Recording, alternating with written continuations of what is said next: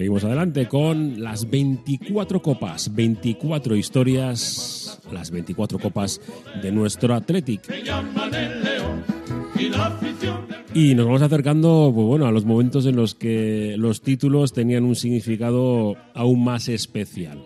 Vamos a viajar hasta el año 1956. 1956, un año en el que los leones se convirtieron en los once aldeanos, algo que les sirvió, pues, seguramente para cambiar el rumbo de la historia de nuestro club. Porque fue este el momento en el que la filosofía decidió dar un paso adelante y ya no se iban a permitir jugadores venidos o nacidos incluso en otros lugares. Ahora lo vamos a contar poco a poco, vamos a contar cómo esa fue esa copa en la que además eh, los bilbainos consiguieron hacer el doblete. Lo había prometido el técnico eslovaco el año anterior era una bilbainada, pero la bilbainada se convirtió en realidad, seguramente luchando ante dos de los clubes más importantes de la época, el Real Madrid y el Fútbol Club Barcelona.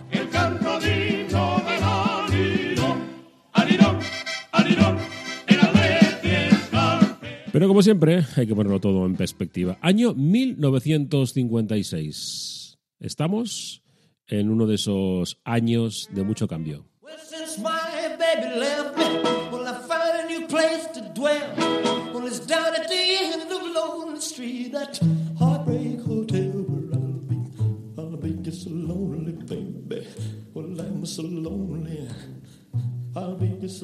Una canción que revolucionó el mundo. Este 27 de enero del año 1956, Elvis Presley lanza al mercado esta canción, Heartbreak Hotel, y I Was the One. Esto sí que fue una revolución musical.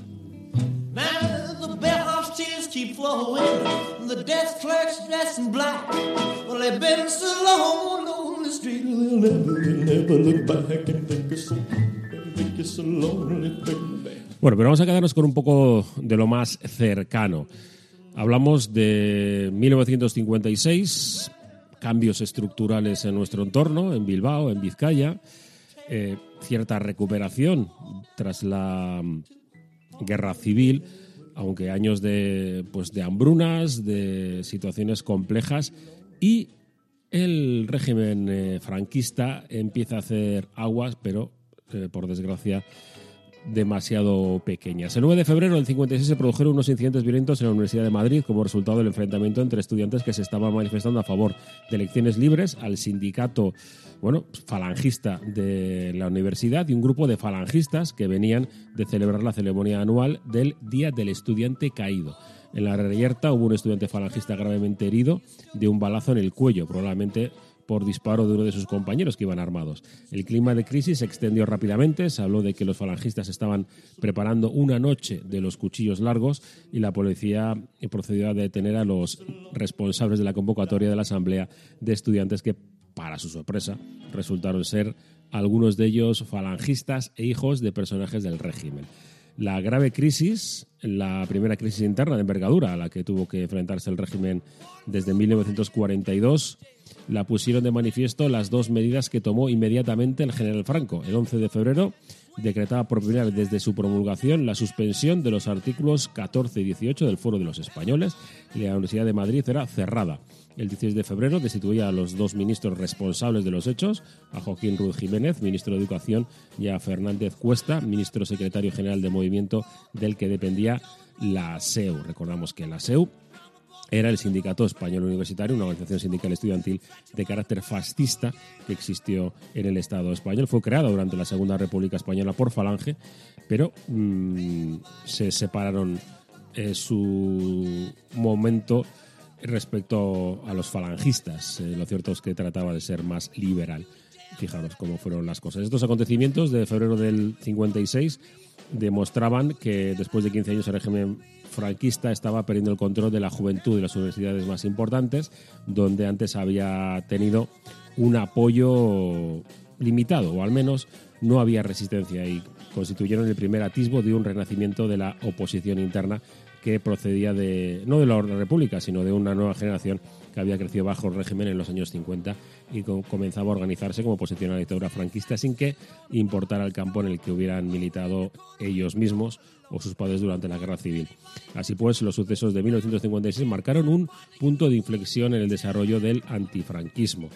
Posteriormente hubo huelgas, eh, Asturias, en, en Euskadi, pero bueno, hasta ese momento lo cierto es que no había demasiada oposición interna por los riesgos que, que evidentemente conllevaba.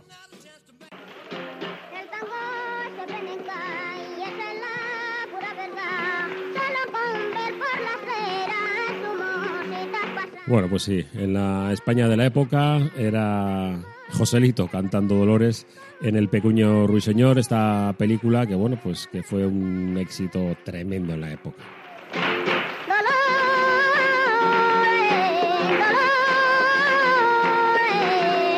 Bueno, esto nos sirve para hablar un poco de cómo, de qué cine se hacía en ese momento en el Estado español. Después de seguramente una de las películas que mejor han envejecido, como Bienvenido Mr. Marshall en 1953. En este año 56 seguramente Calabuch era una de las películas que, bueno, pues que han podido eh, posponerse eh, posteriormente tras eh, el franquismo y pues esta película de Luis García Berlanga cuenta la historia del profesor Hamilton en plena Guerra Fría creyendo en las bondades de la energía nuclear al darse cuenta eh, de su equivocación huye llevándose sus secretos a un bonito pueblo llamado Calabuch. No os cuento más. Si la queréis ver, pues película de la época, hay que entender las circunstancias de, del momento en el que se está viviendo, pero bueno, una de esas... Eh, películas que pueden perdurar en el tiempo. En este año 56 hablamos de Alejandro Magno, película de 1956, eh, coproducción hispano-estadounidense, dirigida por Robert Rosen con Richard Barton en el papel eh, principal. Sorprendente papel principal y bueno, pues eh, el comentario, pues bueno, si la puedes ver, lo del pelo del protagonista es eh, especial. All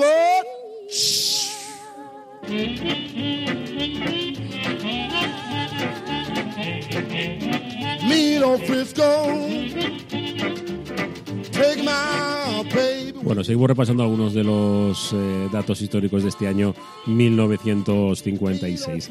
En Brasil, tras ganar las elecciones al Partido Socialista Demócrata Brasileño, Jus Zeliño que asume la presidencia y promete un mandato con 50 años de progreso.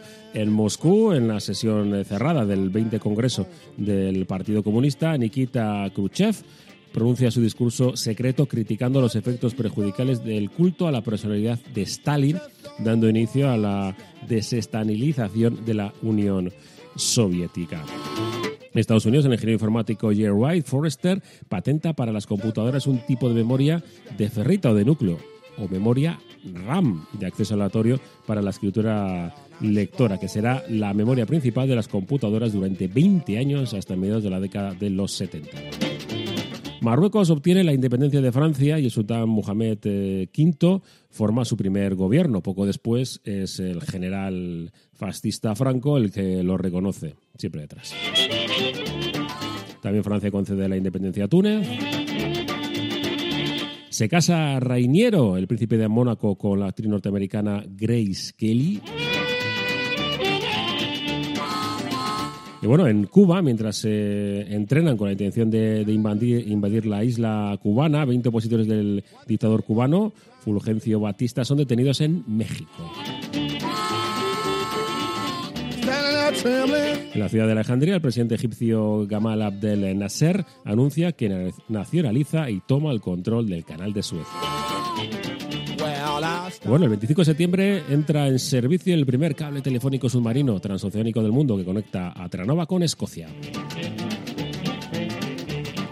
Y en el Reino Unido, la reina Isabel II de Inglaterra inaugura por primera vez eh, una central nuclear comercial. En Hungría, estudiantes intelectuales y obreros se manifiestan espontáneamente en las calles de Budapest exigiendo el fin de la dominación soviética. Todo acabó bastante mal. Se habla de mil víctimas en Budapest. Bueno, primera emisión de televisión española desde los estudios del Paseo de la Habana de Madrid, 28 de octubre del 56. No he oído nada, ¿eh? Sin televisión. Gran Bretaña y Francia, principales accionistas del canal de Suez, bombardean Egipto en respuesta a la exclusión de sus naves del canal de Suez y a la reciente realización del mismo. Y para terminar con los datos del año 1956, con la presencia de 72 países y casi 3.000 deportistas, inaugura en Melbourne, en Australia, y para las pruebas de hípica en Estocolmo, las decimoterceras Olimpiadas de la era moderna se clausuran el 8 de diciembre se comienzan a producir boicots de países por las tensiones derivadas de la Guerra Fría.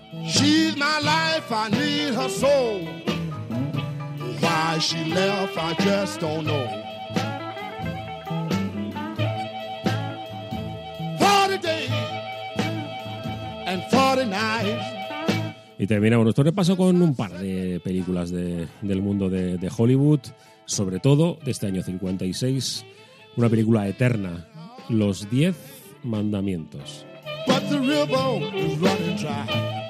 El hombre que sabía demasiado, Atraco Perfecto o Más Corazón que Odio de John Wayne. Por supuesto, Gigante. Año 1956, vamos con lo deportivo, vamos con nuestro Athletic. ¿Qué sucedió ese año 56, esa copa, la vigésima? De los rojiblancos en Herrera Tierra Radio Popular.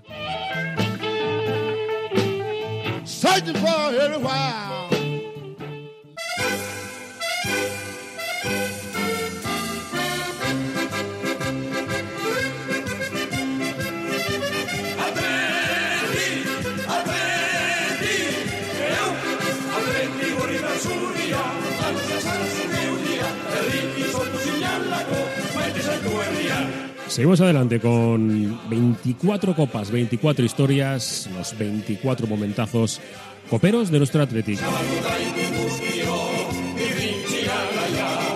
Estamos en la vigésima, en el año 1956.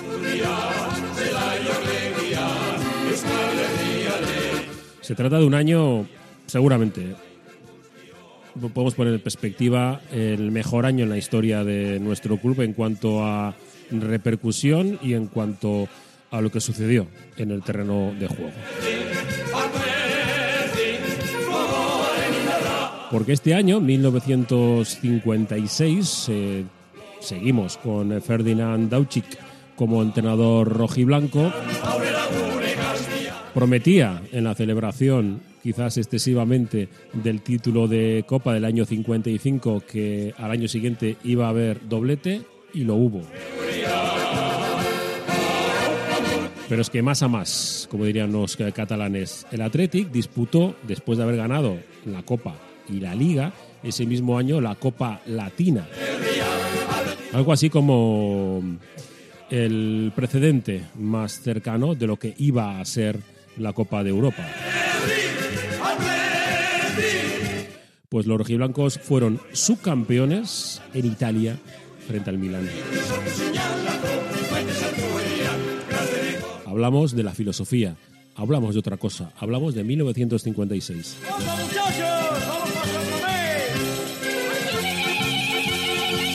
Nos centramos primero en lo futbolístico en cuanto a la Copa. Es la edición número 52 del campeonato. El Atleti lo venció en lo que supuso su vigésimo título copero se disputó desde el 6 de mayo del 56 hasta el 24 de junio del mismo año. Los participantes fueron 14 equipos de primera división y los dos campeones de segunda.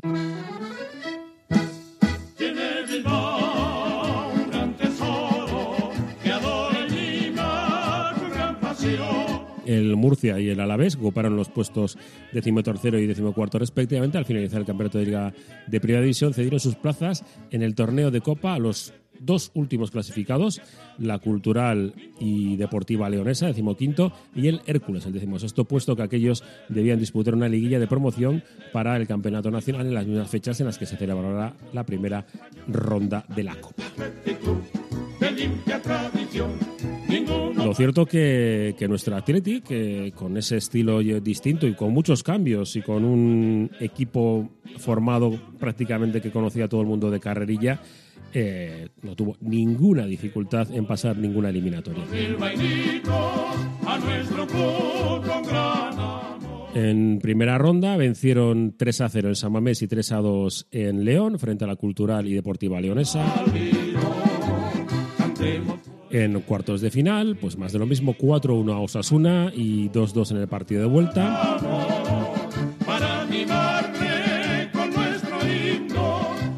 Y en semifinales nos detenemos un poco porque los partidos eh, frente al Real Madrid, el equipo más caro de la época, pues bueno, tenían su miga.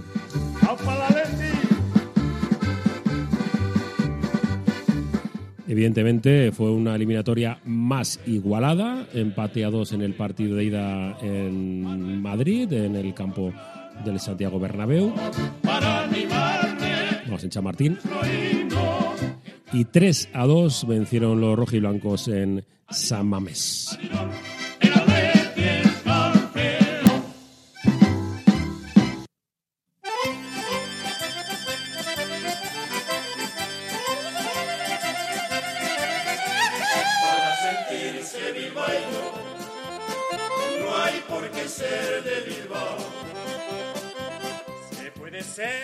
porque tanto Real Madrid como Fútbol Club Barcelona eran auténticos transatlánticos ya en ese año 56.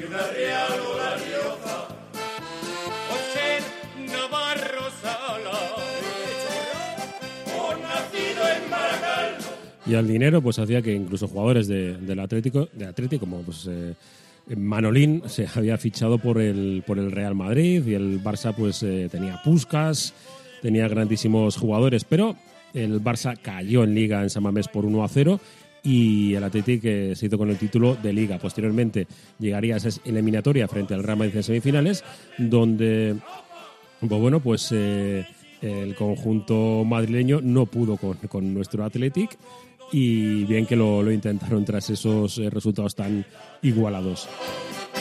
Y después llegó la gran final. Eh, hubo problemas con las entradas hablan las crónicas de entre 100 y 120 mil espectadores en el Santiago Bernabéu y lío en Bilbao porque tan solo se enviaron al club eh, rojo y blanco 10.000 entradas. Eh, hubo, bueno, pues eh, iba a decir un motín, pero prácticamente para lograr alguna de esas 10.000 entradas y poder viajar a Madrid para presenciar el, el partido. Bochornoso día en Madrid, cayó una tormenta previa y bueno, pues em, como comenta comentaba Carmelo Cedrún, el guardameta de los rojiblancos, después de ganar al Real Madrid en semifinales, jugamos la final contra el Atlético de Madrid. Empezaron ganando ellos 0-1, tenían un jugador buenísimo que le pegaba la pelota, que la rompía. Estaba lloviznando, le hizo una jugada a Garay y se quedó solo delante de mí y me metió gol. Luego Arteche y Maguregui metían los goles para el Atlético. Quedamos campeones como el año anterior contra el Sevilla. El Eibar también quedó campeón de aficionados ese año.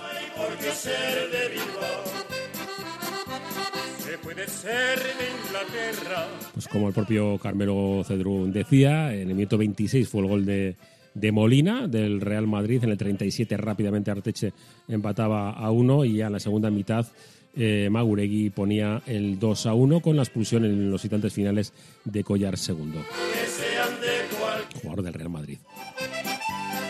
¿Quiénes eran los jugadores del Atlético en esa final ante 120-125 mil espectadores? Un récord. Pues eh, Carmelo Cedrón en portería, en defensa José María Orue y Jesús Garay, además de Canito. En el medio del campo con Mauri Ugarte Mendía y José María Maguregui. Y la delantera mítica. José Luis Arteche, Félix Marcaida, Eneco Arieta, Ignacio Uribe y Pirugainz el entrenador Ferdinand Dauchik.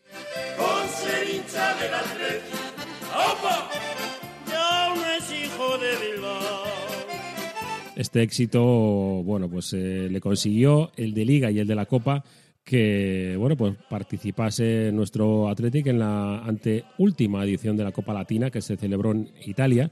Así pues, después de la final y directamente desde Madrid cogieron el tren en la estación de Atocha hasta Milán, donde llegaron para disputar la apreciada Copa. Se alojaron en el Hotel Príncipe de Saboya, cercano a, la estación de tren y al estadio. Era, pues, eh, como decía Carmelo Cedrún, uno de los eh, hoteles más eh, lujosos que podía haber, pero el Atlético siempre les trataba muy bien y les conseguía buenos hoteles. El técnico les decía que no había que beber mucho champán, que había que centrarse en disputar la, la Copa Latina.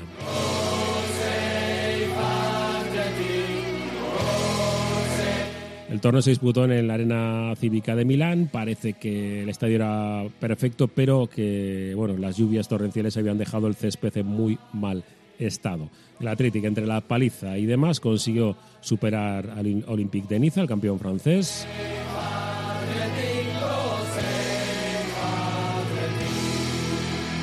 Venció el Atlético por 2 a 0 y luego pues en, en la final aunque lo intentaron los rojiblancos y se dejaron la piel, el físico no aguantó y bueno, pues después de ir empatando uno a uno frente al Milan, consiguió la victoria del cuadro italiano. La verdad que la expedición rojiblanco vivió algo muy especial, visita al Vaticano y bueno, después en la vuelta en Bilbao la acogida de los aficionados eh, hizo estremecer a propios y extraños. Decía Carmelo Cedrún, qué recibimiento, jo. En mi vida había visto una cosa parecida. Entrábamos por Achuri, siempre por Achuri, aquello que era. Todavía tengo escalofrío recordándolo, increíble. Menuda afición tenemos. No sé el tiempo que tardamos en llegar al ayuntamiento. No había visto una cosa igual. Yo que era simplemente un aldeanillo de un caserío de Orobio. Y desde este momento eh, la filosofía varía un tanto, porque ese orgullo de pertenencia, de ser vizcaíno, de ser vasco, eh, cerró las puertas incluso a jugadores que ahora no entendemos cómo no pudieron eh, estar en nuestro Atlético.